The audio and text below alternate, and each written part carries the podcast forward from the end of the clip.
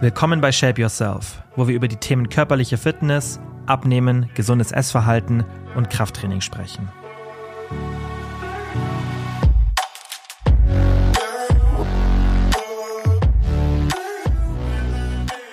Hallo und herzlich willkommen zu einer neuen Podcast-Folge.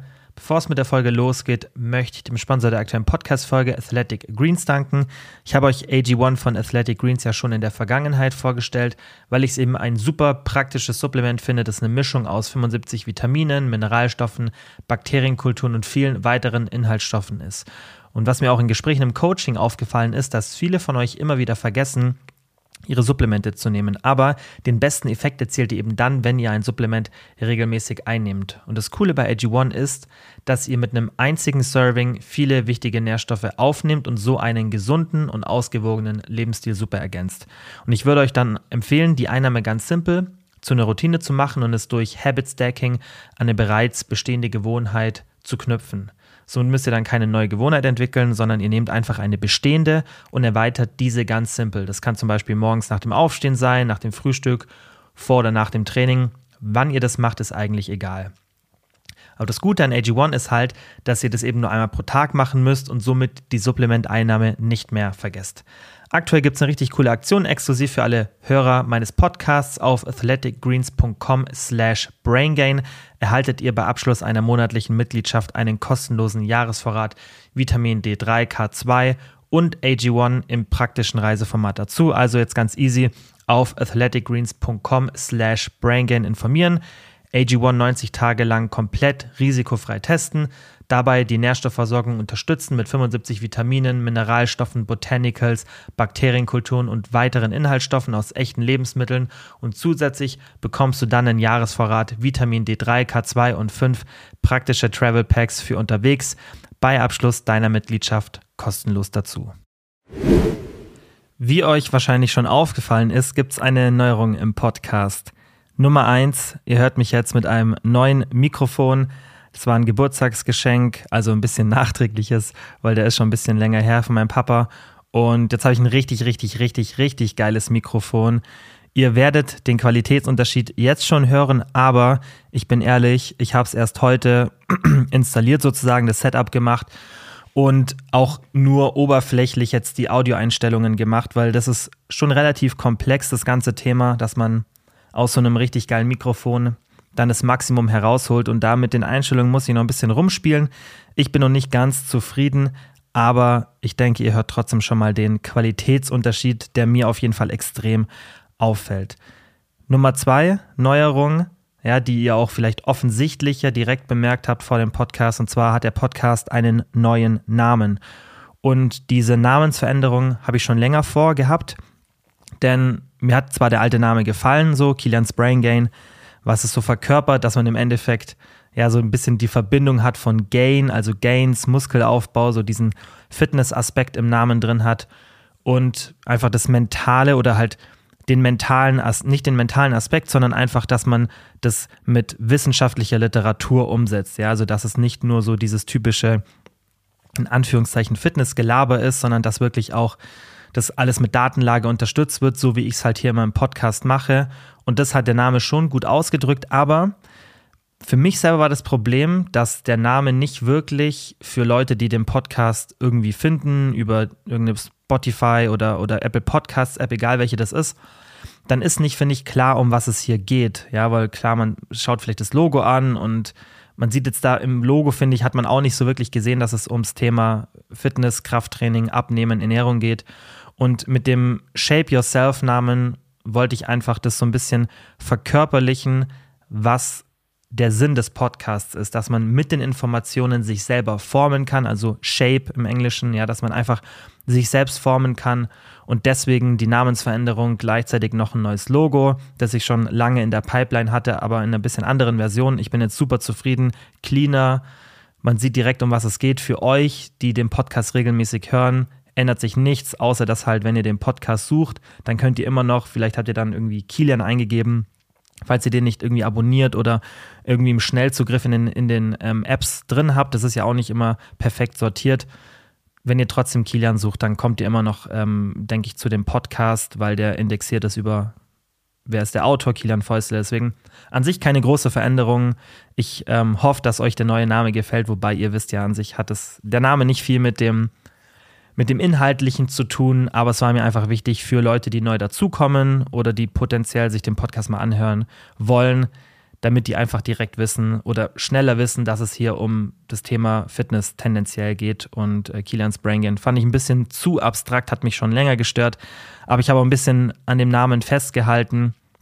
Ähm, ja, war jetzt auch seit ungefähr drei Jahren so der Name, drei, vier Jahre, ähm, Name des Podcasts. Und das ist dann natürlich so eine Änderung, jetzt eigentlich nichts Großes, aber man schiebt sowas immer ein bisschen vor sich hin und sucht dann den perfekten Zeitpunkt. Und ich habe mir gedacht, komm, neues Mikrofon, jetzt ist Zeit, jetzt mache ich es endlich mal. Und also den Gedanken hatte ich schon seit über einem Jahr. Aber jetzt habe ich es einfach mal durchgezogen. Neuer Name des Podcasts an sich wird sich nicht viel ändern, außer halt so ein bisschen das Intro, habt ihr auch gemerkt, hat sich alles so ein bisschen verändert, aber ich denke, da werde ich in den nächsten Wochen auch noch ein bisschen rumspielen. Wie gesagt, auch mit der Audioeinstellung, dass es dann perfekt ist mit dem Mikrofon. Und ich habe mir was überlegt zur Einführung des neuen Podcast-Namens und als Dank auch für die Treue, dass ihr den Podcast so regelmäßig hört und den auch so viel teilt. Darüber haben wir auch schon in den vergangenen ähm, Folgen gesprochen, dass wir in den Top 5% der Spotify-Podcasts weltweit sind mit den meistgeteilten ähm, Folgen. Richtig krass und einfach so als Dankeschön für eure Treue möchte ich alle oder allen, die sich bis zum 12.02.2023 für ein Beratungsgespräch fürs Coaching anmelden, das komplett kostenlos und unverbindlich ist, die erhalten, wenn sie dann das Coaching machen, einen kompletten Monat, Monat gratis dazu. Ihr wisst, es gab eigentlich in den letzten ein, zwei Jahren keine Coaching-Aktion. Das ist wirklich so die einzige, die auch in nächster Zeit geplant ist. Ihr könnt es natürlich dann auch wahrnehmen, wenn ihr sagt, ihr möchtet erst im Mai oder April, äh, März oder April, das ist ja so meistens die Zeit, oder auch im Mai, ja, wenn ihr da ein bisschen später starten wolltet, so für die Sommervorbereitung, das ist einfach meiner Erfahrung nach so, dass viele dann im März oder April starten wollen, dann könnt ihr das trotzdem jetzt schon fertig ready machen, dann sichert ihr euch einen Platz, ist nämlich auch für mich von der Planung her leichter Ihr müsst dann nichts irgendwie angeben. Einfach alle, die bis zum äh, 12.02. sich anmelden für ein Beratungsgespräch, bekommen den Monat gratis dazu. Wie gesagt, ist komplett unverbindlich. Einfach auf den Link in der Podcast-Beschreibung gehen oder auf Kilian Fäustle mit AE, also kilianfaeustle.de und dann könnt ihr euch da im Formular eintragen und dann ähm, kriegt ihr das kostenlose Beratungsgespräch.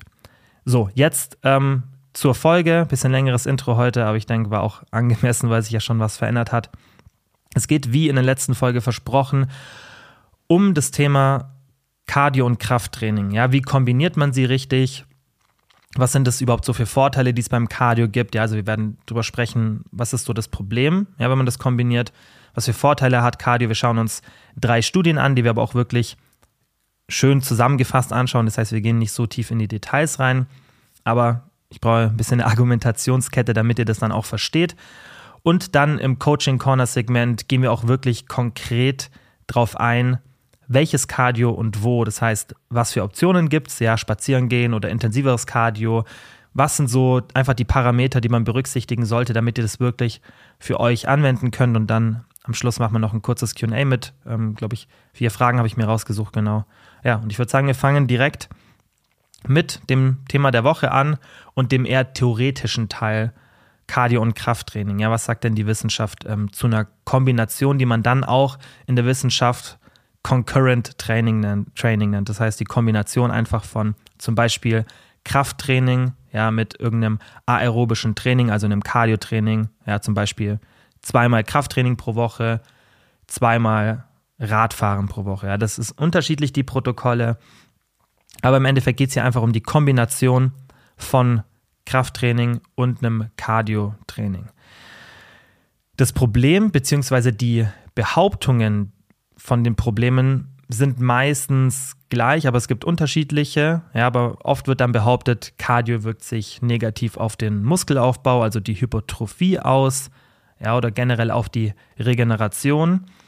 Es wird aber auch in der Diät oft kritisiert. Ja, das heißt, man soll gar kein Cardio machen oder man soll super viel Cardio machen. Das gibt ja total unterschiedliche Empfehlungen, was man so hört. Und meiner Meinung nach sind die meisten, die basieren, also gerade wenn die jetzt schon auch in die wissenschaftliche Richtung reingehen, wenn jetzt nicht einfach nur Leute das irgendwie aus ihrer Erfahrung raus behaupten oder aus irgendwelchen total ja, ähm, unhaltbaren Gründen, wenn es so ein bisschen in die wissenschaftliche Richtung geht, dann wird dafür oft folgende Hypothese benutzt. Ja, dass, dass es eben diese zwei primären antagonistischen, das ist wichtig, zellulären Pfade gibt. Ja, also antagonistisch, die so ein bisschen Gegenspieler sind.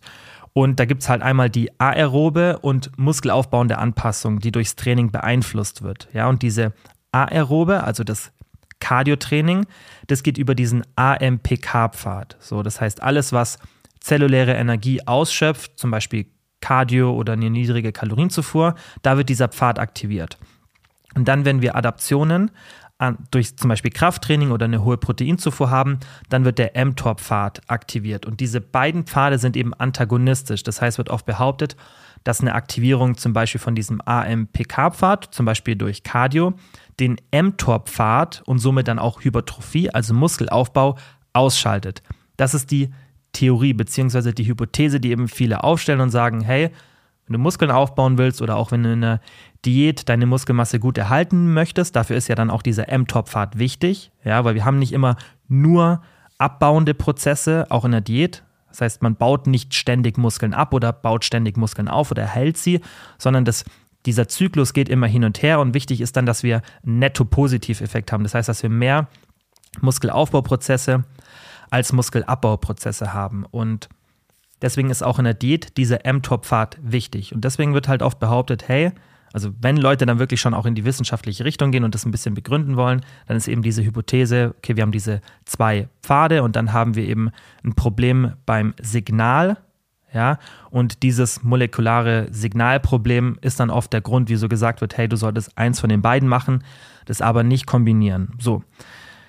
Wie bei vielen anderen Sachen ist es aber wichtig, dass wenn man irgendwas in der Theorie hat, gerade was den Körper betrifft, weil der so komplex ist und weil so viele Vorgänge miteinander verknüpft sind, dass man, klar, wenn man eine Hypothese aufstellt, dann auch anfängt, die zu untersuchen, weil in der Theorie ist es dann oft ein Thema, aber was dann wirklich in der Praxis passiert, ist immer ein anderes Thema.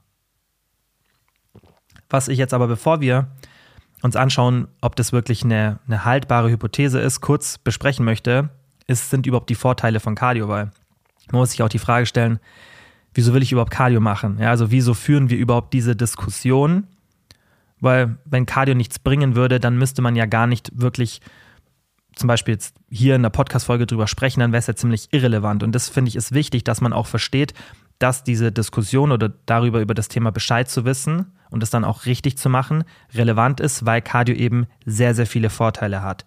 Nummer eins, verbesserte Erholung. Das heißt, ihr habt so eine Active Recovery und die ist immer besser als eine Passive Recovery. Das heißt, wenn du zum Beispiel Muskelkater hast, dann ist es tendenziell besser für deine Erholung, wenn du schaffst, eine Active Recovery zu machen. Das heißt zum Beispiel, du hast Beinmuskelkater, dass du ein bisschen auf ein stationäres Fahrrad gehst oder einen Spaziergang machst, ja, irgendwas mit einer niedrigen Intensität, ja, und einem niedrigen Impact, also zum Beispiel Joggen wäre jetzt nicht so eine gute Idee.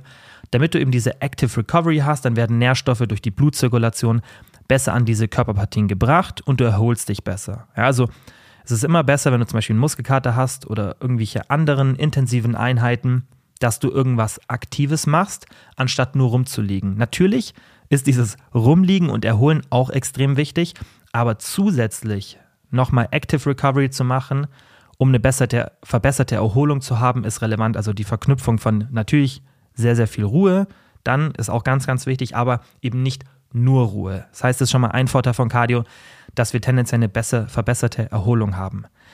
Nummer zwei, wir haben auch eine verbesserte Kondition und Work Capacity. Ich denke, das ist nichts Neues, gerade dass Cardio gut ist für die Kondition. Das heißt, wie viel Leistung ich dann auch erbringen kann. Und da kann man jetzt ganz simpel auch ein Beispiel nehmen, die Kniebeuge. Ich denke, ihr kennt das, wenn ihr mal so einen Satz gemacht habt mit irgendwie zwölf Wiederholungen, irgend so eine Beinübung, wo wirklich gut auf den Kreislauf geht. Wenn ihr das mal macht und dann macht ihr mal eine Zeit lang Cardio wirklich und baut da auch eine bessere VO2 Max auf, darüber sprechen wir jetzt auch gleich, und steigert euch da einfach in der Kondition, dann habt ihr da eine Übertragung auch aufs Krafttraining. Ja, natürlich kann, könnt ihr auch nur durch regelmäßiges Kniebeugen in einem hohen Wiederholungsbereich oder auch irgendeine andere Übung diese Kondition steigern, aber es funktioniert effizienter und nochmal unterstützend, wenn ihr das separat mit dem Cardio macht und dann habt ihr einen Übertragungseffekt auf die anderen, ähm, Sportarten, ja, das heißt zum Beispiel aufs Krafttraining. Aber ihr könnt theoretisch auch nur mit Krafttraining, klar, wenn ihr nur in diesem Wiederholungsbereich trainiert, da eine Kondition aufbauen. Wenn ihr aber relativ regelmäßig Cardio macht und dann irgendwann wechselt, ja, zum Beispiel auf mehr hohe Wiederholungen, dann habt ihr diese bessere Kondition und Work Capacity schon und müsst ihr nicht erst aufbauen. Finde ich ist aber eher ein schwaches Argument. Ja, ähm, ja. Nummer drei, VO2 Max. Ja, das heißt, das ist im Endeffekt ein Parameter, mit dem man so die, die Leistungsfähigkeit beim Cardiotraining bestimmen kann. Müssen wir jetzt nicht hier genauer erklären, können wir mal in einer anderen Folge machen, aber das würde den Rahmen extrem sprengen.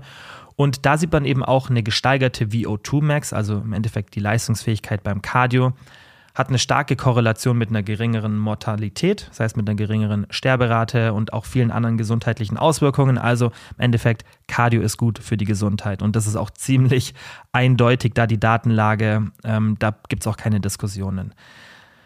Dann Nummer vier, habt ihr möglicherweise eine bisschen bessere Kalorienaufnahme. Das heißt, haben wir auch schon ein paar Mal hier drüber gesprochen, wenn wir zum Beispiel Krafttraining machen, dann nimmt der Körper Nährstoffe anders auf. Das heißt, er nimmt zum Beispiel viel Kalorien durch das Protein, was wir bekommen für Muskelaufbauprozesse, was dann im Endeffekt wieder gut ist für unsere Körperzusammensetzung.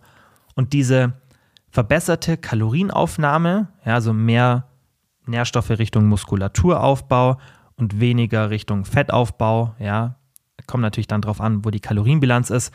Die ist mit dem Cardio auf jeden Fall tendenziell ein bisschen besser, ist es aber auch kein Rieseneffekt.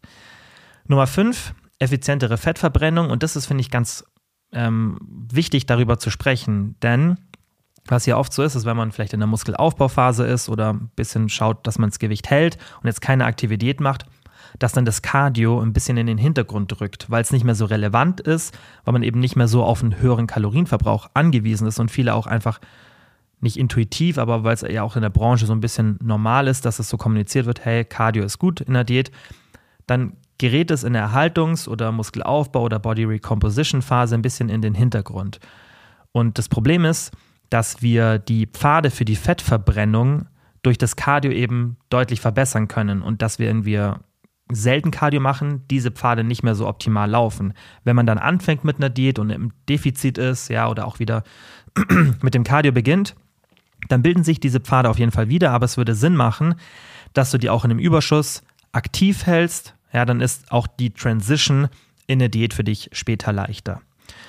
Nummer 6 oder 7 sind wir jetzt schon. Höherer Kalorienverbrauch ist, denke ich, auch relativ offensichtlich.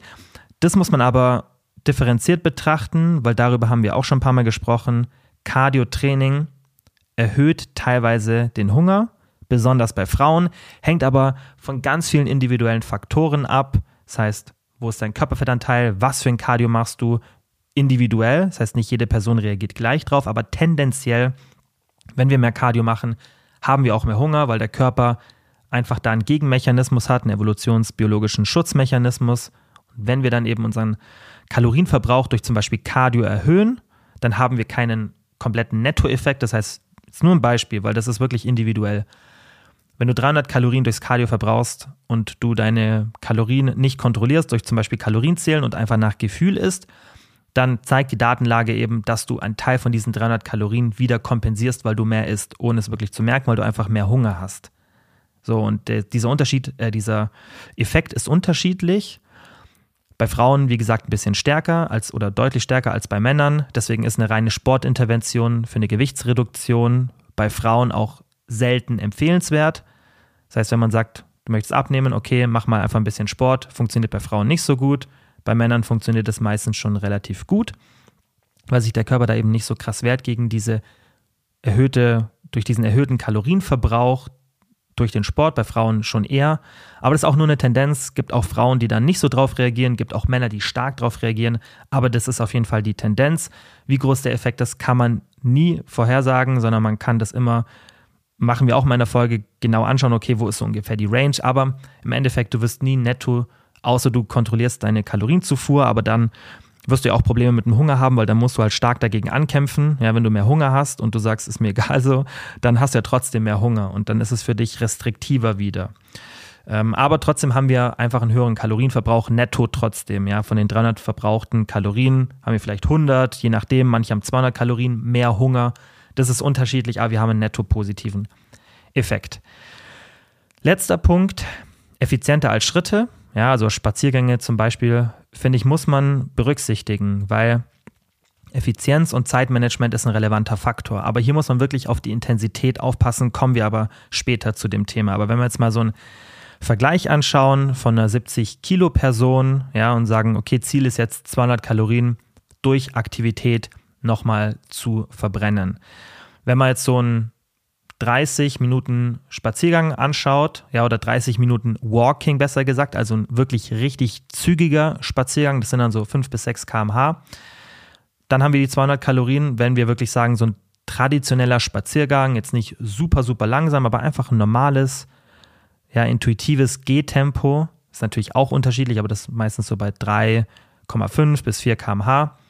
Dann haben wir Zeitaufwand ungefähr 60 Minuten bei dieser Person. Wenn wir jetzt aber ein Cardio-Training machen, bei so einem 130er bis 150er Puls, also auch eine wirklich normale und empfehlenswerte Intensität, wobei 150 dann schon Richtung obere Grenze geht für, für wirklich häufiges Cardio, aber kommen wir später zu dem Thema, dann haben wir nur 30 Minuten. Das heißt, Spaziergang mit einer mittleren Intensität von Cardio verglichen, brauchen wir ungefähr die doppelte Zeit für diese 200 Kalorien.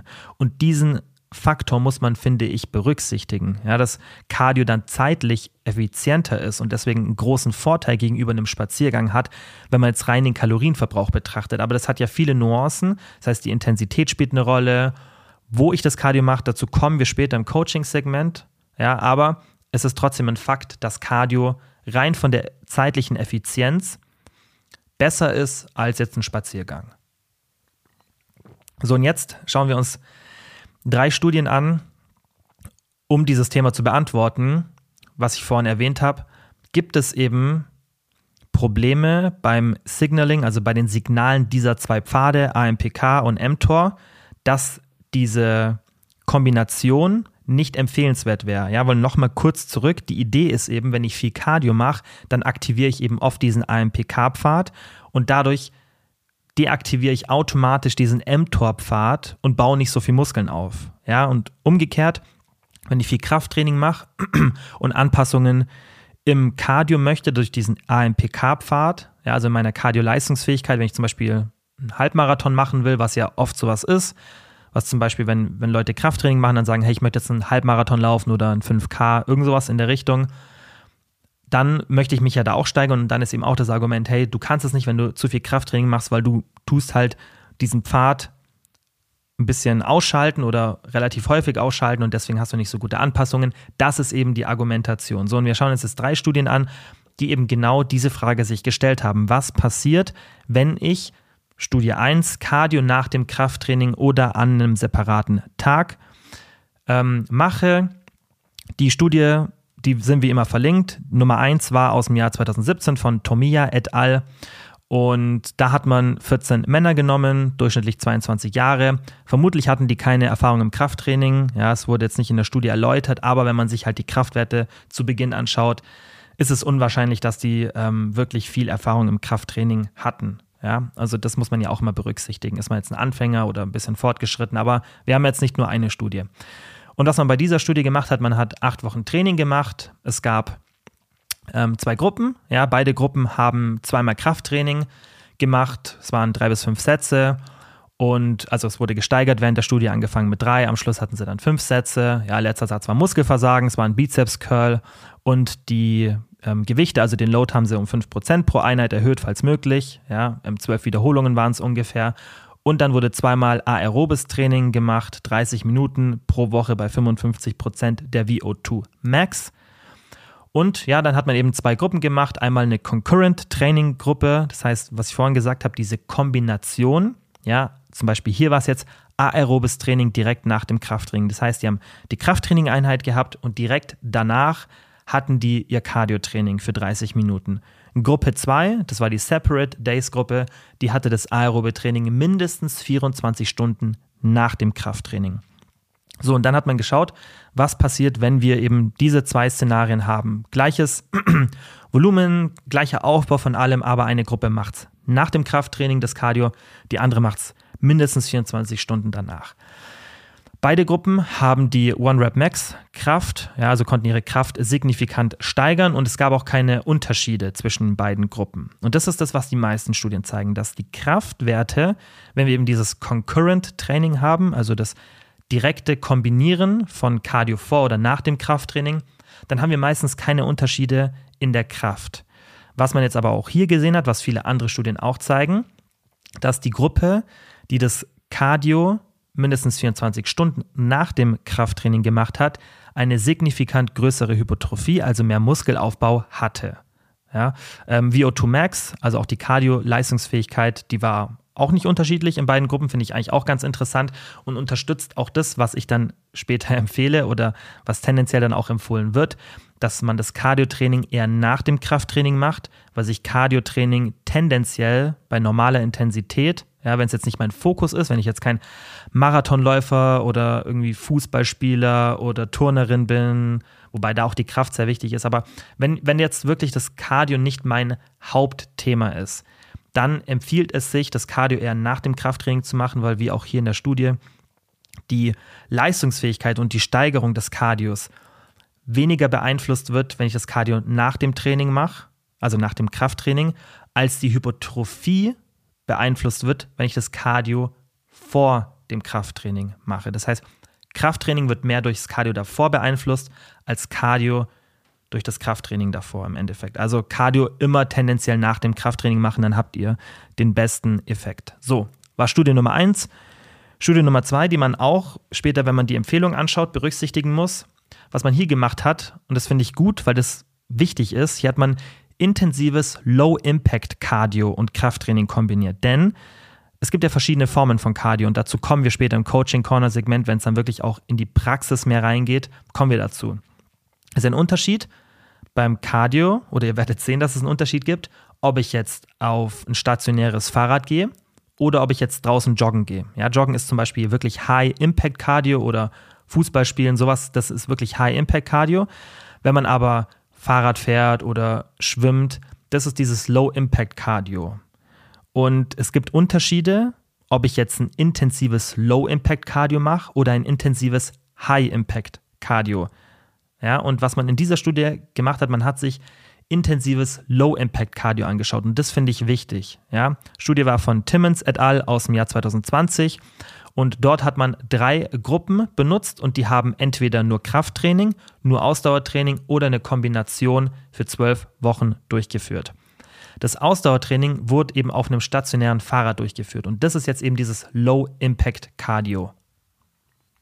Es wäre anders gewesen oder cool in der Studie, wenn die noch die Gruppen erweitert hätten, sodass wir im Endeffekt eine, eine High-Impact-Cardio-Variante haben, um da nochmal den Unterschied zu, zu sehen. Aber da gibt es auch andere Studien, die sich das eben angeschaut haben. Und die Krafttraining und Concurrent-Training, also Concurrent ist immer Kombination von Krafttraining und Ausdauertraining, die zeigten keine Unterschiede in Hypertrophie und Kraftzuwachs. Das heißt, man sieht hier wieder, obwohl wir ein intensives Cardio-Training haben, das heißt eine Kombination von Cardio und Krafttraining, haben wir keine Unterschiede in Hypertrophie und Kraftzuwachs. Finde ich sehr interessant und sehr wichtig, weil, wenn man Studien anschaut mit High-Impact Cardio und Krafttraining in Kombination, dann haben wir eben schon die Unterschiede. Ähm, was man hier ein bisschen berücksichtigen muss, zwischen Woche 6 und 8 und 12, da hatte die Concurrent Training Gruppe eine leichte Regression, also da war es dann nicht mehr so optimal, die war aber statistisch nicht signifikant, ähm, zeigt aber doch den Zusammenhang der Empfehlungen früherer Studien, dass intensives Ausdauertraining und Krafttraining nicht lange zusammen ausgeführt werden sollten. Das heißt, das muss man hier auch berücksichtigen, dass es umso länger die dieses Protokoll benutzt haben, desto problematischer wurde es. Und deswegen macht es auch dann teilweise Sinn, den Trainingsplan wirklich geschickt zu gestalten, wenn der sehr intensiv ist, dass man immer wieder Phasen der intensiven Belastung abwechselt mit Phasen von der Erholung, ja, einfach, dass man periodisiert, wenn man sowas machen möchte. Das heißt, dass man nicht komplett die ganze Zeit mit dieser Intensität durchzieht, ja, dass man Deloads einbaut und, und, und. Aber tendenziell hat man erst relativ spät, so nach einem ja, zwei Dritteln der Studie dann gesehen, okay, jetzt gibt es hier eine leichte Regression, war aber auch statistisch noch nicht so signifikant. Das heißt, man kann das auch ein bisschen länger ähm, rauszögern, dass man da ähm, stark periodisiert und dann vom, von der Intensität runtergeht. Aber was ich finde, was aus der Studie wichtig ist, was man rausnimmt, dass Low-Impact-Cardio, auch wenn es intensiv ist, nicht so krasse Auswirkungen hat. Ja, das heißt, wenn wir intensives Cardio machen wollen, dann sollten wir eher zu Low-Impact-Cardio tendieren und nicht zu diesem High-Impact-Cardio wie zum Beispiel Joggen oder irgendwas anderem. Ja? Dritte Studie war eine Meta-Analyse von Schumann et al. aus 2021 und da sage ich jetzt auch nicht viel dazu, weil sonst wird es echt äh, jetzt zu lang mit den einzelnen Studien, aber ich verlinke sie euch alle. Da hat man gesehen, dass dieses Concurrent Training, also wieder Kombination von Kraft- und Ausdauertraining immer, das ist, also wenn ich Concurrent sage, dann ist es immer zeitlich nahe ähm, oder zeitlich kurzer Abstand oder direkt danach oder direkt davor.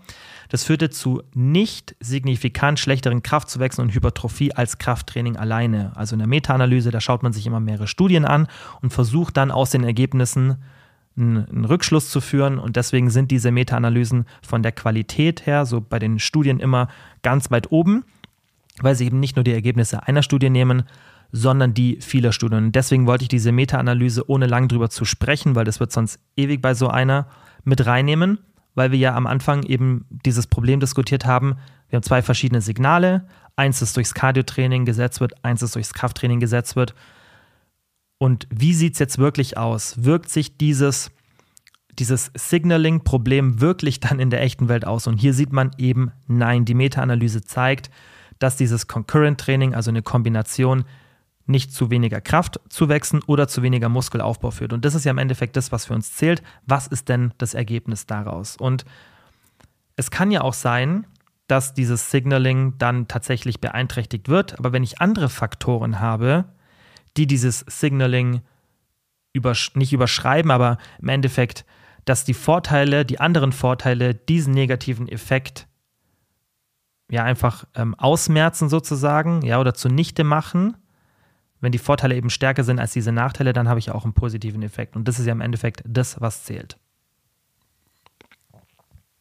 Also, Fazit jetzt ähm, zu dem theoretischen Part. Das High-Impact-Cardio-Training ist tendenziell nicht so gut. Das heißt, Laufen, Fußball spielen, ja, Volleyball, sowas, wo ihr wirklich diesen High-Impact habt. Das würde ich tendenziell reduzieren, wenn ich viel Krafttraining mache. Heißt, wie gesagt, nicht, dass man es vermeiden sollte, aber man muss es eben berücksichtigen bei der Trainingsplanung. Und ich komme jetzt auch dann gleich bei mir zu einem Beispiel, wo ich eben gerade sehr viel High-Impact-Cardio-Training kombiniere mit meinem Krafttraining. Ähm, dieser Interference-Effekt, der ist eben nicht so relevant wie behauptet. Ja, also dass, dass wir diese zwei Signale ähm, antagonistisch haben, ist nicht in der echten Welt dann so. Ja, und Cardio wirkt sich nicht per se negativ aufs Krafttraining aus. Zeitpunkt Volumen, Frequenz, Intensität und die Art des Cardios, was natürlich auch ein bisschen die Intensität ist, spielen eine Rolle. Ja, und jetzt gehen wir rüber ins Coaching Corner Segment und schauen uns mal an, was ich euch empfehle, wie ihr das Cardio strukturieren solltet für den Muskelaufbau und für die Diät.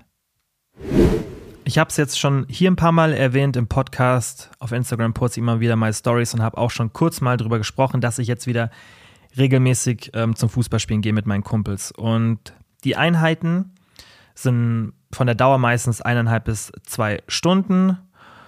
Und aktuell war es so, dass wir das einmal am Sonntag gemacht haben. Das war dann für mich am Anfang echt ähm, sehr intensiv und da merke ich jetzt auch schon, wie mein Körper sich immer und immer besser anpasst weil wir es jetzt auch mittlerweile schon zweimal pro Woche machen. Das heißt, wir machen es jetzt donnerstags oder mittwochs und sonntags zusätzlich. Das heißt, ich habe zweimal pro Woche dieses High-Impact-Cardio, weil das ist wirklich High-Impact und besonders für mich, weil ich halt jetzt auch aus einer Situation komme, wo mein Cardio oder meine Cardio-Leistungsfähigkeit echt nicht so gut war. Und deswegen ist es natürlich auch noch für mich eine andere Intensität, als sie es in sechs Wochen sein wird. Und das muss man auch bei der Trainingsplanung beziehungsweise bei der gesamten Intensität von Cardio und dann auch Krafttraining berücksichtigen. Und ich erkläre euch jetzt mal an diesem echten Beispiel, wie ich es mache. Wir gehen dann aber auch wirklich ausführlich die einzelnen Punkte durch, was ich euch für verschiedene Szenarien empfehle. Also aktuell mache ich so, ich hatte sechs Einheiten, klingt jetzt für die meisten sehr, sehr viel, aber das war einfach aus dem Grund, weil für mich, ich habe das gemerkt, wenn ich täglich ins Gym gehe und die Einheiten relativ kurz mache, die sind dann meistens, also ich habe einen Lex Push-Pull-Split gemacht, zweimal pro Woche, das heißt, ich hatte zwei lange Beintage und hatte dann, also ich habe ungefähr ein gleiches Volumen für Unterkörper und Oberkörper. Ja, das heißt, wie viele Sätze und Wiederholungen pro Woche ich mache. Die Beintage waren lang und die Oberkörpertage habe ich gesplittet, damit ich einfach sechsmal ins Gym kann. Hat keinen bestimmten Grund. Natürlich, ein bisschen hat es einen Grund gehabt. Ähm, also hat keinen bestimmten Grund gehabt in Bezug auf meine Fortschritte oder die Trainingsplanung, sondern ich habe es deswegen gemacht, weil ich einfach gemerkt habe, hey, wenn ich jeden Tag zum Sport gehe, das tut mir mental gut, kann ich abends den Stress, den ich einfach tagsüber aufgebaut habe, super runterbringen. Und wenn ich halt keinen Sport mache, dann habe ich so manchmal am Ende des Tages Tages das Gefühl, ich explodiere so vom Stress her und ich kriege den nicht runter. Und körperliche Betätigung hilft mir da einfach extrem. Und deswegen habe ich eben mein Training verteilt, was davor auf vier Tage war. Also ich hatte davor auch so einen Unterkörper-Oberkörper-Split, habe ich halt verteilt eben auf diese sechs Tage. Das mache ich jetzt schon relativ lang. Ich habe aber auch gemerkt, und das muss man auch machen, wenn man so lang wie ich trainiert, dass dieses, weil ich schon deutlich, also ich mache jetzt nicht zu viel Volumen, weniger als die meisten denken würden, aber um von diesem Volumen mit der hohen Intensität, die definitiv bei mir extrem hoch ist, also mein Volumen ist zwar nicht so hoch, aber meine Intensität ist extrem hoch beim Training, damit ich davon noch regenerieren und Fortschritte machen kann, habe ich schon einen positiven Effekt gemerkt, wenn ich eben diese zwei Oberkörpertage auf vier verteile. Also bei mir, da ist auch jeder anders, aber ich tendenziell reagiere besser drauf, wenn ich eine hohe Frequenz habe, aber dafür ein geringes Volumen. Also bei mir ist es beim Sport oft besser, wenn ich mehrere Einheiten mache, aber die nicht ganz so lang pro Einheit sind. Damit komme ich besser klar. Das habe ich jetzt auch gemerkt beim Umstellen, weil ich habe jetzt umgestellt eben von diesen sechs Tagen auf vier Tage. Das heißt, ich habe wieder meine zwei Oberkörpertage zusammengeklatscht und habe jetzt schon bei der ersten Einheit gemerkt, weil ich natürlich auch dann die Vergleiche hatte, ja, dass ich hier und da mal eine Wiederholung weniger mache. Also im Endeffekt habe ich jetzt bei mir auch gesehen, es ist besser für meine Fortschritte im Krafttraining, wenn ich diese Einheit ein bisschen splitte und dann weniger Volumen habe, aber dafür eine höhere Frequenz. Aber ganz, ganz wichtig, das ist jetzt meine individuelle Situation. Für mich sind die Fortschritte beim Krafttraining aktuell nicht so relevant, weil viel passiert bei mir leider nicht mehr. Ich trainiere schon so lange, bin an meinem genetischen Limit ziemlich nah dran. Und ich brauche jetzt nicht damit rechnen, dass ich noch in einem halben Jahr zwei oder drei Kilo Muskeln aufbaue, sondern ich kann froh sein, wenn ich mal in einem gesamten Jahr vielleicht ein halbes oder ein Kilo aufbaue an Muskeln. So, das wäre aber schon relativ viel. Und ich bin ehrlich gesagt aktuell in einer Situation, wo das keine Priorität für mich ist. Ich hätte es gerne so, also ich würde auch gerne weiter dran arbeiten und hätte auch gerne dieses Ergebnis. Aber für mich ist gerade viel, viel wichtiger, dass ich diesen anderen Sport regelmäßig ausführen kann, ohne mein Krafttraining zu beeinflussen, weil mir dieses zweimal Fußballspielen pro Woche extrem viel Spaß macht und ich das nicht opfern würde, dass ich sage, ich gehe jetzt nur noch am Sonntag, nur um jetzt noch dieses potenzielle halbe Kilo pro Jahr rauszuholen. Das ist einfach meine Entscheidung so. Und deswegen muss man auch immer individuell schauen, okay, wie sieht es denn bei mir aus? Was sind meine Prioritäten? Was sind meine Möglichkeiten? Und ich habe eben jetzt für mich den Kompromiss gefunden. Ich gehe runter auf vier Krafttrainingstage pro Woche. Ja, mache dann am Montag Oberkörper 1, Dienstag Unterkörper 1, Mittwoch Oberkörper 2, Donnerstag gehe ich kicken oder manchmal auch am Mittwoch. Wenn ich am Mittwoch gehen würde, würde ich den Oberkörpertag am Donnerstag logischerweise machen. Dann habe ich meistens am Freitag einen Restday oder am Samstag. Also ich mache dann entweder am Freitag oder am Samstag meine zweite Unterkörpereinheit und gehe dann am Sonntag wieder Fußball spielen. So habe ich es jetzt für mich aufgeteilt. Und was ich zusätzlich gemacht habe, ist, dass ich das Trainingsvolumen trotzdem etwas verringert habe, besonders am Unterkörper. Ja, habe ich wirklich meine Sätze nochmal um 10, 20 Prozent verringert im Vergleich zu davor. Oberkörper bin ich 5 Prozent ungefähr runtergegangen, weil da habe ich eben nicht so einen krassen Impact vom Fußballtraining, aber beim Unterkörper schon. Das mache ich jetzt aber nur in der Transition-Phase, bis sich mein Körper an dieses regelmäßige High-Impact-Cardio-Training gewöhnt hat. Das heißt, ich gehe jetzt wirklich eine Zeit lang runter, damit ich gut regenerieren kann, damit sich mein Körper gut daran anpassen kann. Und das ist jetzt auch noch nicht perfekt, weil wir waren jetzt diesen Donnerstag das erste Mal zum zweiten, also dass wir ein zweites Training haben. Und dementsprechend muss ich jetzt erstmal schauen, okay, wie kommt mein Körper mit diesem Volumen klar? Ich habe jetzt zwar mein Unterkörpervolumen verringert, aber vielleicht merke ich auch in den nächsten Wochen, mh, hm, ist immer noch ein bisschen zu viel. Und da werde ich dann halt Anpassungen treffen. Aber ich habe mir das halt im Endeffekt bisschen durchstrukturiert, gut überlegt, Anpassungen gemacht und dann kann man auch so ein High-Impact-Training integrieren. Was ich jetzt halt nicht oder was jetzt unrealistisch für mich in meiner aktuellen Situation wäre, ist, dass ich sage, egal, ich mache weiterhin die sechs Einheiten oder mache vielleicht fünf. ja, und erwarte jetzt auch extreme Fortschritte im Krafttraining weiterhin. Und das tue ich eben nicht, Von, sondern für mich ist jetzt ganz klar, dass ich mein Krafttraining, meine Fortschritte halten werde, vielleicht hier und da mal ein bisschen, ja, noch eine Steigerung habe, aber dass jetzt diese Phase, die jetzt dann um die zwei, drei Monate locker dauern werde, wird, die werde ich jetzt benutzen, um meine Steigerung im Cardiotraining zu erreichen. Und deswegen fahre ich auch ganz bewusst mein Krafttraining vom Volumen noch mal ein Stück runter, damit ich eben die Möglichkeit habe, das überhaupt zu erreichen. So. Ja, das ist halt eine Spezialisierung jetzt gerade in dem Bereich. Aber ich wollte euch das mal an meinem Beispiel erklären, weil es halt wirklich perfekt jetzt gerade zusammenpasst mit diesem Thema. Und ich auch bei der Entscheidung natürlich das berücksichtigt habe, was die wissenschaftliche Literatur sagt. Denn ich habe jetzt hier wirklich ein High-Impact-Training und ich kann nicht erwarten, dass ich dieses Concurrent-Training-Modell für mich so anwenden kann, weil ich eben diesen High-Impact habe. Würde ich jetzt sagen, ich will zweimal pro Woche eine Stunde Cardio machen für 60 Minuten und das vielleicht sogar noch an Off-Days, also nicht an meinen normalen Trainingstagen oder zeitlich im Abstand oder sogar nach dem Training, dann ganz, gar, also ganz easy, gar kein Problem, würde ich nichts verändern. Aber es ist eben eine andere Situation und die muss man auch so behandeln. Also man kann nicht jedes Cardio-Training, jede Intensität, jede Dauer gleich behandeln. Also man, ich kann jetzt nicht sagen, zweimal zwei Stunden oder aktive Spielzeit sind dann wahrscheinlich so eineinhalb Stunden.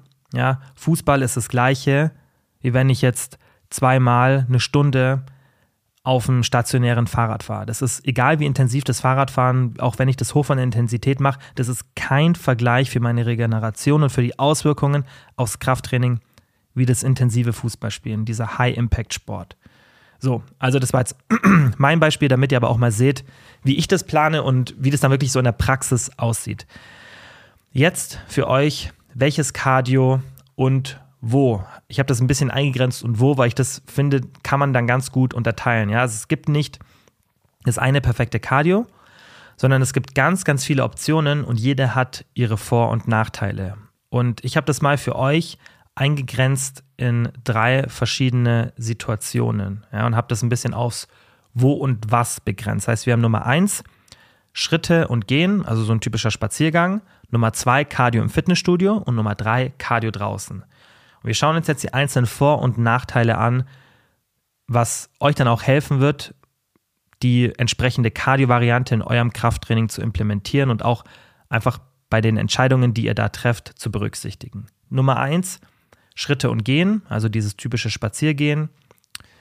Da habt ihr mehrere Vorteile. Nummer eins, Self-Generated Forward Movement. Haben wir schon ein paar Mal hier besprochen. Wenn ihr self-generated, also selber euch nach vorne bewegt, jetzt nicht im Auto, ja, oder in der S-Bahn oder irgendwo anders, wenn ihr ein selbstgeneriertes, eine selbstgenerierte Vorwärtsbewegung habt, dann habt ihr diese Links- und Rechtsbewegung vom Auge, die bringt eure Amygdala von der Aktivierung runter und dann habt ihr im Endeffekt einen positiven Effekt auf eure Angst oder Stresslevel. Und dieses Self-Generated Forward Movement haben wir logischerweise, wenn wir draußen spazieren gehen. Zweiter positiver Faktor, frische Luft, Sonnenlicht, ganz, ganz wichtig. So unterschätzte Faktoren und das finde ich ist ein riesen Pluspunkt für diese Art von Aktivität und tendenziell auch Cardio, wenn ich es ein bisschen schneller mache. Noch ein Vorteil, finde ich, kann man gemeinsam mit Freunden machen, Familie, Partner. Das heißt, ähm, man kann es so ein bisschen verbinden mit einer sozialen Aktivität. Es ist eine geringe Intensität, wenn ich jetzt spazieren gehe. Das heißt, wir haben keine Auswirkungen auf die Regeneration, selbst bei einem hohen Volumen. Also selbst wenn du jeden Tag eine halbe Stunde oder Stunde spazieren gehst, das wirkt sich nicht auf dein Krafttraining aus. Anders, ja, wenn du diese Intensität jetzt mit einer anderen Sportart machen würdest oder diese, nicht Intensität, dieses Volumen, ja, jeden Tag 60 Minuten. Nachteile gibt es natürlich auch. Ja, weniger Kalorien, die man pro Minute verbraucht. Ist einfach eine nicht so effiziente Art und Weise, Kalorien zu verbrennen. Und auch ganz wichtig, wetterabhängig. Bei uns in Deutschland finde ich extrem relevant, weil wir einfach so eine lange Zeit haben im Winter, ja, und Übergang von Herbst in Winter und Winter in äh, Frühling.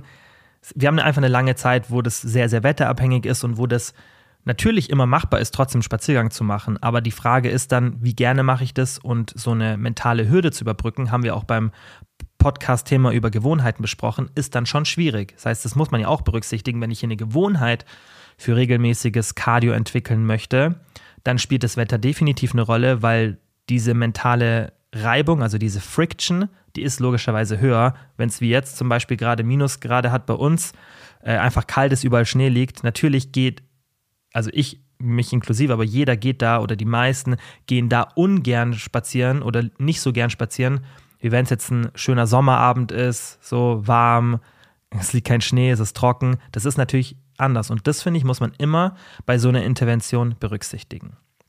Aber auch ganz wichtig, vor- und Nachteile abwägen. Also es gibt nicht die eine perfekte Cardio-Einheit oder Cardio-Art oder Aktivitätsart, sondern es gibt mehrere Optionen und jeder hat seine Vor- und Nachteile und deswegen ist auch oft eine Kombination eine sinnvolle Strategie. Nummer zwei, Cardio im Fitnessstudio.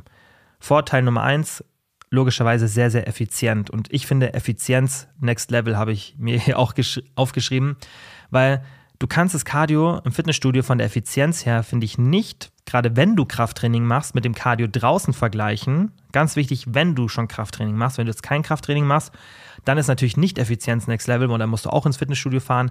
Wenn du es aber so machst, dass du dieses Concurrent Training machst, also das Cardio direkt nach dem Krafttraining, dann hast du deine Sportsachen schon an. So, das heißt, du bist schon dort, du musst dich nicht umziehen, sondern du gehst direkt nach dem Krafttraining auf ein Kardiogerät und das ist extrem effizient.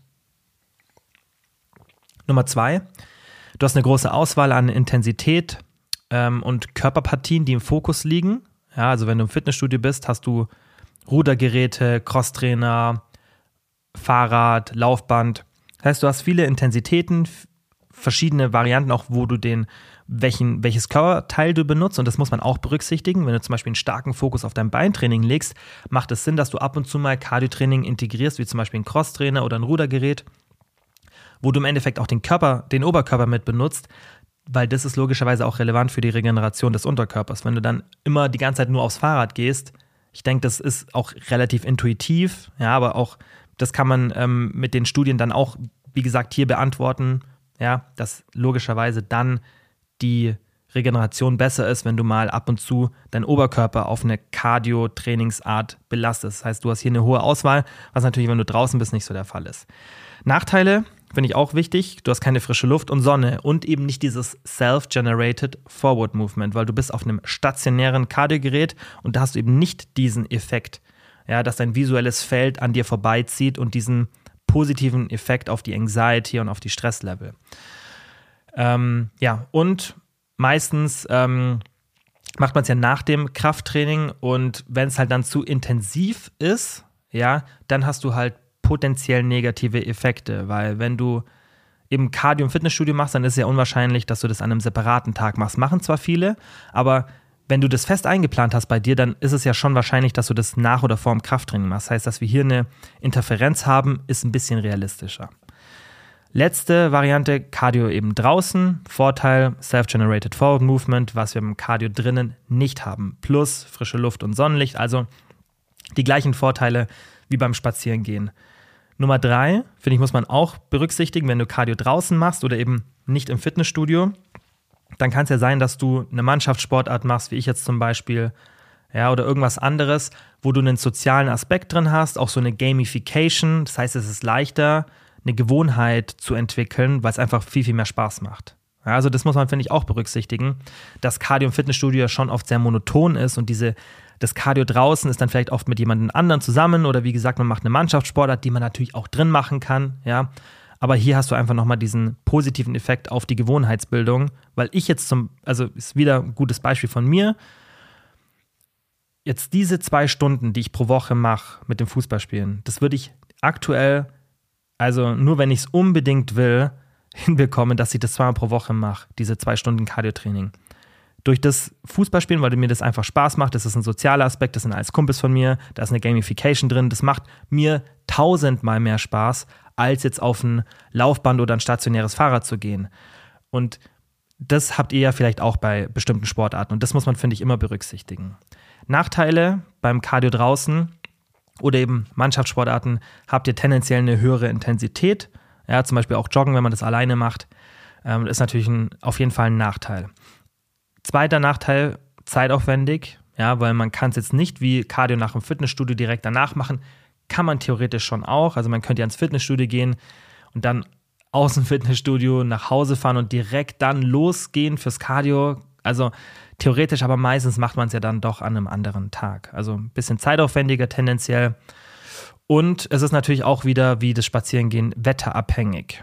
Und das war auch der letzte Nachteil für das Cardio draußen. Ihr seht jetzt schon, jede Sportart hat so ein bisschen Vor- und Nachteile, oder nicht jede Sportart, jede Art Cardio zu machen hat Vor- und Nachteile. Was auch für mich ein großes Argument dafür ist, diese einzelnen Cardio-Arten zu kombinieren. Muss man nicht machen, kann man aber machen. Und ähm, deswegen die einzelnen Vor- und Nachteile so ein bisschen ja einfach ausbalancieren, dass wenn man zum Beispiel sagt, hey, mir fehlt im Cardio, äh, mir fehlt im Fitnessstudio, wenn ich das Cardio mache, dieses Self-Generated Forward Movement. Also schaue ich einfach, dass ich vielleicht ab und zu mal ein bisschen Spaziergänge mache oder jede dritte Einheit draußen mache, damit ich eben auch diesen positiven Effekt, Luft, Sonnenlicht und so weiter mitnehme. So, und jetzt zum Abschluss für dieses Coaching Corner Segment. Was solltet ihr machen, in Bezug auf Zeitpunkt, Frequenz, Intensität und Volumen.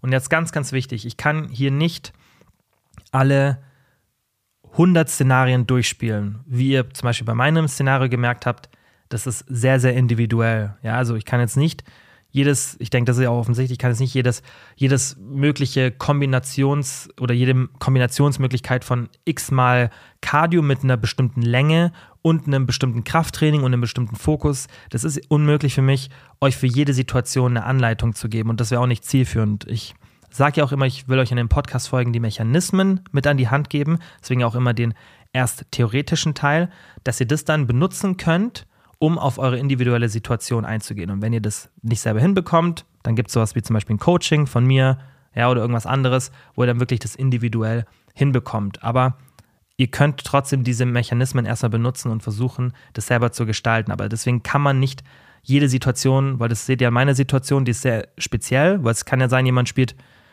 einmal pro Woche Fußball für eine Stunde und hat den und den Fortschrittsgrad beim Krafttraining oder eine Person spielt drei Stunden, äh, einer Stunde. So, das ist super individuell und da muss man halt wirklich immer auf die einzelne Situation schauen. Aber man kann trotzdem generelle Vorgaben geben für ein relativ Standardszenario. Also wenn ihr wirklich normales Krafttraining macht, irgendwas zwischen drei und sechs Einheiten pro Woche, theoretisch auch wenn es zwei lange intensive sind, kann man das auch noch so ein bisschen mit reinnehmen. Aber wenn wir jetzt wirklich mal so ein Standard-Krafttrainingsszenario anschauen, mit dem man auch gute Fortschritte machen kann und auch weiterhin machen möchte, wie integriere ich da mein Cardio? Weil ich denke, das ist die Frage, die die meisten haben. Ja, also wie kann ich Fortschritte im Krafttraining machen? aber auch Cardio zusätzlich machen. Nummer eins, ja, stufen wir jetzt mal als Low ein, also von der, vom Volumen und der Intensität, was wirklich jeder problemlos integrieren kann, wären dreimal 20 bis 30 Minuten Cardio bei so einem Puls von 130 bis 150, kein Joggen, ja, oder eben regelmäßige Spaziergänge. Wenn ihr das macht, ja, wenn das euer Protokoll ist, so ein Low-Protokoll, wirklich so das Minimum, dann ist der Zeitpunkt irrelevant, ob ihr es jetzt vorm Training macht, nach dem Training, an einem separaten Tag, ja, ist irrelevant. Ich würde euch trotzdem empfehlen, wenn ihr es mit dem Krafttraining zusammen, also ein Concurrent Training macht, also nicht an einem separaten Tag, dass ihr, obwohl das diese Low-Variante ist, dass ihr trotzdem das Cardio nach dem Krafttraining macht. Ja, also es gibt wenig Gründe, auch das davor zu machen. Das ist Nummer 1 Protokoll und auch Spaziergänge, egal wann. Ja, also das ist wirklich dieses Low-Protokoll. Das mittlere Protokoll wäre, wenn ihr sagt, okay, ich mache jetzt wirklich deutlich mehr als diese dreimal 20 bis 30 Minuten. Ja, wenn ihr sagt, ich mache irgendwas so dreimal 45 Minuten oder zweimal 60 Minuten, also ja, wobei zweimal 60 Minuten geht dann schon auch in diese Richtung. Ja, aber wenn wir jetzt wirklich sagen, es wird ein bisschen mehr oder deutlich mehr als diese zweimal, äh, dreimal 20 bis 30 Minuten, oder auch der Puls ist ein bisschen höher, ähm, aber immer noch kein Joggen, dann würde ich euch empfehlen, also wirklich, deswegen sage ich immer Joggen oder dieses High-Impact Cardio-Training, das ist jetzt bei Low und bei Middle in diesen Protokollen raus. Dann würde ich euch empfehlen, macht es, falls möglich, an einem separaten Tag oder mit sechs Stunden Zeitabstand. Das wäre das Optimale, was ihr machen könnt, wenn ihr wirklich mehr als diese dreimal 20 bis 30 Minuten macht. Dann wäre es optimal, das ist ganz wichtig, optimal, das so zu machen. Sechs Stunden Zeitabstand, ja, aber das zeigen auch die meisten Studien, dass das reicht, wenn wir diesen Zeitabstand haben zwischen den Einheiten oder eben separater Tag. Optional, was immer noch gut wäre, damit macht ihr immer noch Fortschritte, aber eben nicht die optimalen, ja, diese letzten paar Prozent, der sie sagt, okay, ich mache das nach dem Training, ja, aber eben nicht davor und ich mache es nach dem Training. Dann würde ich euch aber empfehlen, wenn ihr das macht, nochmal um diesen Effekt ein bisschen besser oder diesen negativen Effekt zu minimieren, dass ihr dann sagt, okay, ich trinke einen Proteinshake oder Aminos währenddessen, falls ich vorm Training kein Protein zu mir genommen habe. Und ihr seht schon, da gibt es ganz, ganz viele Nuancen wieder, aber das wäre meine Empfehlung für diese mittlere Variante. Und jetzt drittes Szenario, was ich jetzt als High einstufe, ja, wäre jetzt zum Beispiel mein, mein Beispiel mit den zweimal äh, Fußballeinheit, a eineinhalb bis zwei Stunden. Ihr macht regelmäßiges intensives HIT-Training, also High-Intensity-Intervalltraining. Ihr geht joggen, ihr macht irgendeine Mannschaftssportart, ja, irgendwas wirklich Intensives oder deutlich mehr als diese zwei, äh, diese dreimal 20 bis 30 Minuten. Also wirklich richtig viel mehr. Ja, wirklich so vier Einheiten, A60 Minuten, fünf Einheiten, A60 Minuten, irgend sowas in der Richtung. Wenn es wirklich ein deutliches Cardiopensum ist oder eben Hit, Laufen, ja, also Laufen dann auch in äh, geringer Intensität, ja, oder eine Mannschaftssportart, dann würde ich euch auf jeden Fall empfehlen, das Cardio an einem anderen Tag zu machen, wenn ihr wirklich gute Fortschritte machen wollt. Es ist kein Untergang, wenn ihr es an einem gleichen Tag macht und ihr werdet damit auch gute Fortschritte machen, aber eben deutlich geringere, als wenn ihr das an einem anderen Tag macht. Falls es am gleichen Tag sein muss und ihr die Möglichkeit habt, dann schaut, dass ihr einen Zeitabstand reinbekommt. Sechs bis zwölf Stunden und dann am besten nach der ersten Einheit Protein und Kohlenhydrate zu euch führen, damit ihr eben die Glykogenspeicher wieder voll macht und auch einfach Muskelaufbauprozesse gut unterstützt. Direkt nach dem Training würde ich wirklich bei dieser Intensität oder direkt davor, also Training, Krafttraining gemeint, wirklich vermeiden, nur wenn es gar nicht anders geht. Wenn ihr es nicht vermeiden könnt, auch nicht schlimm, aber dann müsst ihr halt damit rechnen, dass die Fortschritte wirklich deutlich beeinträchtigt werden. So, und jetzt letzter Punkt zu diesem Thema Cardio nach dem Oberkörpertraining ist meistens praktikabler als nach dem Unterkörpertraining. Wenn ihr das anders gesplittet habt, vielleicht über ein Ganzkörpertraining, dann ist es natürlich anders, aber ich würde euch empfehlen, dass wenn ihr sagt, hey, ich habe so ein, dieses Standardprotokoll irgendwie drei Einheiten, a 30 Minuten oder zwei a 40 oder zwei a 30, dann würde ich sagen, schaut doch, dass ihr das, wenn ihr es nach dem Training machen wollt, was ich dann auch empfehlen würde, wenn das wirklich so eine low- oder mittlere ähm, Variante wäre vom Cardio, dass ihr es einfach aus Effizienz, Effizienzgründen, wenn ihr das jetzt nicht draußen machen wollt, ja, aber dann kommt ihr eh, wenn ihr zum Beispiel laufen geht, in diese High-Variante. Ja, ähm, wenn ihr das wirklich im Fitnessstudio danach äh, macht, dann macht es auf jeden Fall nach dem Oberkörpertag, wenn das möglich ist. Ihr könnt es auch nach dem Unterkörpertraining machen.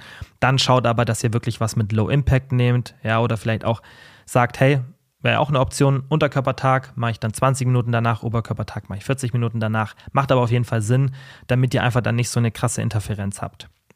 Ähm, und ja, ich würde dann auch schauen, dass ihr, was ich vorhin schon gesagt habe, dass ihr Kardiomaschinen benutzt, die auch den Oberkörper belasten, mitbelasten oder rein belasten. Ja, also zum Beispiel eine Rudermaschine, die geht fast gar nicht auf die Beine, kommt halt darauf an, wie man sie auch benutzt. Ja, aber es gibt ja auch viele wie ein Crosstrainer oder andere Sachen, die Oberkörper und Unterkörper belasten, finde ich an sich eine äh, super Variante, um da ein bisschen das auszugleichen. Ja, und das war es jetzt ähm, zu den Themen, also zum theoretischen Thema und auch ähm, zum Coaching Corner Thema. Und ich würde sagen, wir gehen jetzt rüber in den QA.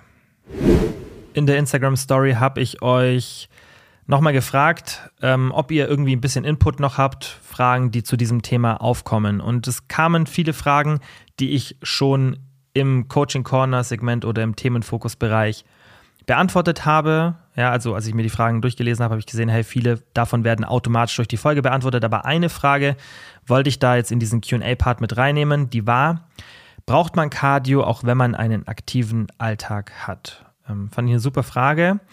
Und das muss man differenziert betrachten. Ja, aber die Frage ist ja, für was? Also braucht man Cardio für was? Ja, ähm, aber tendenziell kann man das ja auch allgemein beantworten. Für den Kalorienverbrauch Nein, ja, also nochmal vielleicht ins Coaching Corner Segment schauen, falls du das ähm, übersprungen hast. Weil im Endeffekt kannst du ja auch Kalorien verbrennen durch Spaziergänge ja, oder durch einen aktiven Alltag. Es ist natürlich effizienter, das Cardio, aber du brauchst es nicht unbedingt. Aber für die VO2 Max, ja, also für eine Steigerung dieser Leistungsfähigkeit beim Cardiotraining und dann auch eine positive Auswirkung auf die Mortalität und die Gesundheit generell. Das kannst du natürlich mit einem Spaziergang nicht erreichen, die, gleiche, die gleichen Vorteile wie jetzt mit einem regelmäßigen Cardiotraining. Wenn du jetzt wirklich aktives, schnelles Gehen machst, also so ein wirklich strammes Walking, natürlich hast du da hier einen besseren Effekt jetzt als beim Spaziergehen. Aber ein aktiver Job, ja, außer das ist jetzt wirklich richtig harte körperliche Arbeit, ja, wo du auch wirklich mal ähm, vom Puls her richtig nach oben gehst und diese VO2 Max auch weiter ausbaust, ähm, sehe ich da nicht so eine Daseinsberechtigung, dass man sagt, okay, ich ignoriere jetzt Cardio komplett. Ja, also es ist natürlich nicht super ungesund, wenn du einen schönen aktiven Alltag hast und Krafttraining machst, ja. Aber wenn du noch mal ein bisschen mehr für deine Gesundheit machen möchtest, dann gibt es halt leider keinen Ersatz für regelmäßiges Krafttraining. Nächste Frage war, wie kann ich meinen Eltern beim Abnehmen helfen? Sie versuchen es, aber ich merke, das Wissen fehlt. Ist eine schwierige Situation und die Gel gilt nicht nur für Eltern, ja, sondern die gilt auch, wenn ihr irgendwie ähm, ja, einen Partner ähm, oder irgendeine andere Person in eurem Leben habt. Ja, das habe ich auch oft schon im Coaching erlebt und die nicht so wirklich von einem gesunden Lifestyle überzeugen könnt, das aber wollt. Und das ist, also es ist, deswegen sage ich es vorneweg, es ist einfach eine schwierige Situation, weil wir haben auch hier im Podcast, glaube ich, schon mal so ein bisschen über das Thema in der Art gesprochen mit der Lissy. Es war eine Gastfolge. Ähm, also hatte ich einen Gast zu Gast hier im Podcast und da haben wir auch so drüber gesprochen, wie man das hinkriegen kann, dass wenn das Umfeld diesen Lifestyle nicht so akzeptiert, wie man damit umgehen kann hat Überschneidungen, ist jetzt ja aber nicht genau das Gleiche, sondern hier versucht man ja selbst jemanden wirklich zu überzeugen, was zu verändern. Und erste Option ist natürlich, dass du zum Beispiel meinen Podcast oder anderen Content, den du hilfreich findest, diesen Personen empfiehlst, damit die den selber konsumieren können. Der sollte natürlich dann auch leicht ähm, konsumierbar sein. Ja, also sollte nicht zu fortgeschritten sein, dass die da auch wirklich leicht reinkommen und nicht sich denken, okay, was erzählt die Person hier, ich blick's gar nicht so. Das heißt, es sollte schon dann auch so Grundlegendes erstmal sein, weil die Kompetenz ist entscheidend, ja, bei, bei einer Umsetzung. Und darüber haben wir bei der Folge zum Thema Motivation gesprochen und auch der Self-Determination Theory, dass im Endeffekt es eine psychologische Grundlage hat, dass wir eine Kompetenz haben, wenn wir ein Ziel erreichen wollen. Das heißt, wenn die Person, der du da helfen möchtest, nicht die notwendige Kompetenz hat, dann kann es auch eben daran scheitern. Und ich würde der Person nicht empfehlen, eine Diät nach einem Plan zu machen, weil hier haben wir eben meistens einen Jojo-Effekt. Und das haben wir jetzt auch schon öfter im Podcast besprochen. Auch in der speziellen Folge haben wir auch über das Thema Unterschied zwischen Rigid und Flexible Dieting für die Veränderungen während und nach einer Diät besprochen. Und da braucht man eigentlich nicht mehr viel Studien dazu. Das ist schon relativ intuitiv und auch die wirklich anekdotische Erfahrung, die ja auch wertvoll ist von vielen, dass wenn man so eine Intervention hat, die rein auf einem strikten Plan beruht, ja, also irgendeine spezielle Diätform, dass dann der Jojo-Effekt ziemlich wahrscheinlich ist. Das heißt, das wäre eine leichte Möglichkeit, ohne Kompetenz abzunehmen, aber das bringt deinen Eltern halt nicht viel, weil sie nach einer bestimmten Zeit mit einer ziemlich hohen Wahrscheinlichkeit das Gewicht wieder auf dem alten Punkt haben. Das heißt, es ist wichtig, dass die während der Diät auch lernen, was gesunde Ernährung, Aktivität und so weiter, was es für Auswirkungen hat und auch wie die das benutzen sollten. Option äh, Nummer zwei wäre, dass du zum Beispiel ein Coaching oder irgendeine andere Art von Betreuung der Person nahelegst, weil hier hat die Person einfach das, den Vorteil, dass die Wissensvermittlung viel effizienter abläuft. Ja, weil man kann dann individuell schauen, hey, was ist für diese Person wichtig, was ist nicht so wichtig. Wenn die Person sich halt selber weiterbildet, dann sind es halt einfach ähm, viele Sachen, die vielleicht auch für die Person zum Abnehmen erstmal gar nicht so relevant sind. Und Zeit ist ja immer ein limitierender Faktor. Das heißt, hier kann man einfach nochmal ein bisschen effizienter rangehen. Aber wie gesagt, es ist einfach eine schwierige Situation, dass du denen selbst hilfst. Du kannst natürlich denen ja auch helfen, wie jetzt zum Beispiel jemand das in einem Coaching machen würde. Ja, oder vielleicht eine Kombination von, du zeigst denen, hey, hier ist das Wissen dazu und ich helfe euch auch dabei, weil ich die Kompetenz dazu habe oder mich in der Lage fühle. Abgesehen davon ähm, gibt es, finde ich, nicht so viele Möglichkeiten, weil sie brauchen halt entweder die Kompetenz oder eine Person, die denen die Kompetenz näher bringt oder schneller näher bringt. Aber einen Diätplan oder irgendwas anderes kann ich, wie gesagt, aus dem Jojo-Effekt Grund in so einer Situation nicht wirklich empfehlen. Nächste Frage war, was hältst du von Linsenchips als Alternative zu Kartoffelchips? Kann man theoretisch machen, aber oft ist das Kalorien pro Volumen meistens gleich. Ja, also ihr habt dann oft keine Unterschiede in der Sättigung und dann ist die Frage, okay, wieso Linsenchips anstatt Kartoffelchips? Wenn natürlich dann mehr Ballaststoffe dabei sind und es dann zu einer vielleicht härteren Textur führt oder generell zu einer besseren Sättigung, klar, habe ich einen positiven Effekt. Wenn die aber nicht wirklich mehr Ballaststoffe haben und auch nicht weniger genießbar sind, dann sehe ich nicht so einen guten Effekt, weil dann nur weil es Linsen anstatt Kartoffeln sind, Kartoffeln ist ein, ist ein super Lebensmittel, halt einfach ballaststoffärmer als Linsen.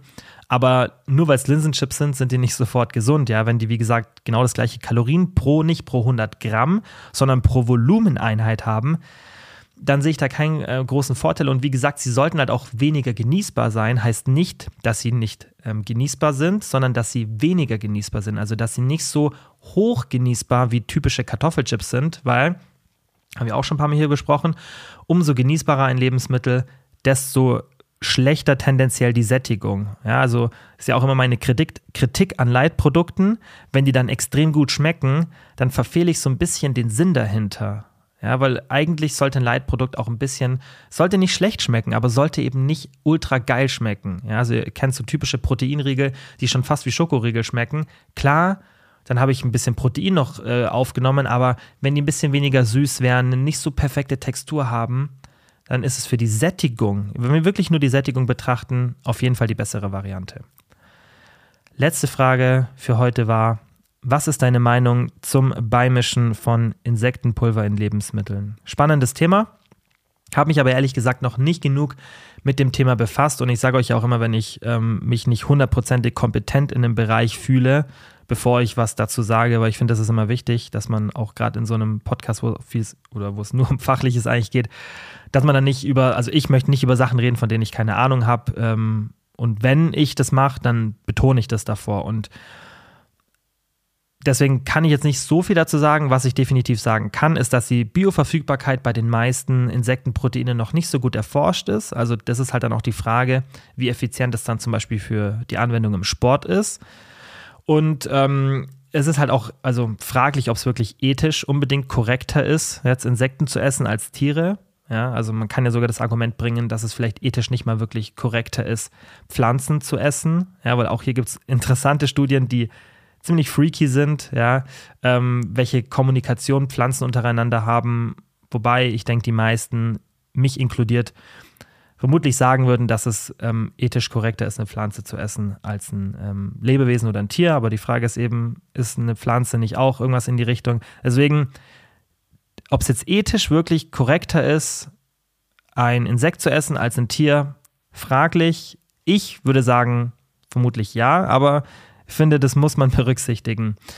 Es ist auch tendenziell ähm, effizienter und besser für die Umwelt, aber hier sage ich halt auch tendenziell und ich vermute das jetzt mal von dem, was ich bis jetzt gelesen habe, aber das ist auch wieder, wo ich sage, ich habe mich noch nicht genug mit dem Thema befasst, um das wirklich ähm, 100%ig zu sagen, aber das, was ich bis jetzt gelesen habe, sieht schon so aus, als wäre es auf jeden Fall eine effizientere Variante, was ein, ein großer Pluspunkt wäre und auch natürlich meine Meinung dazu ähm, eher ins Positive rückt. Also ich finde es tendenziell gut, aber ich habe mich halt noch zu wenig mit dem Thema befasst, ähm, was jetzt aktuell auch nicht so präsent in Deutschland ist. Es kommt wohl immer mehr.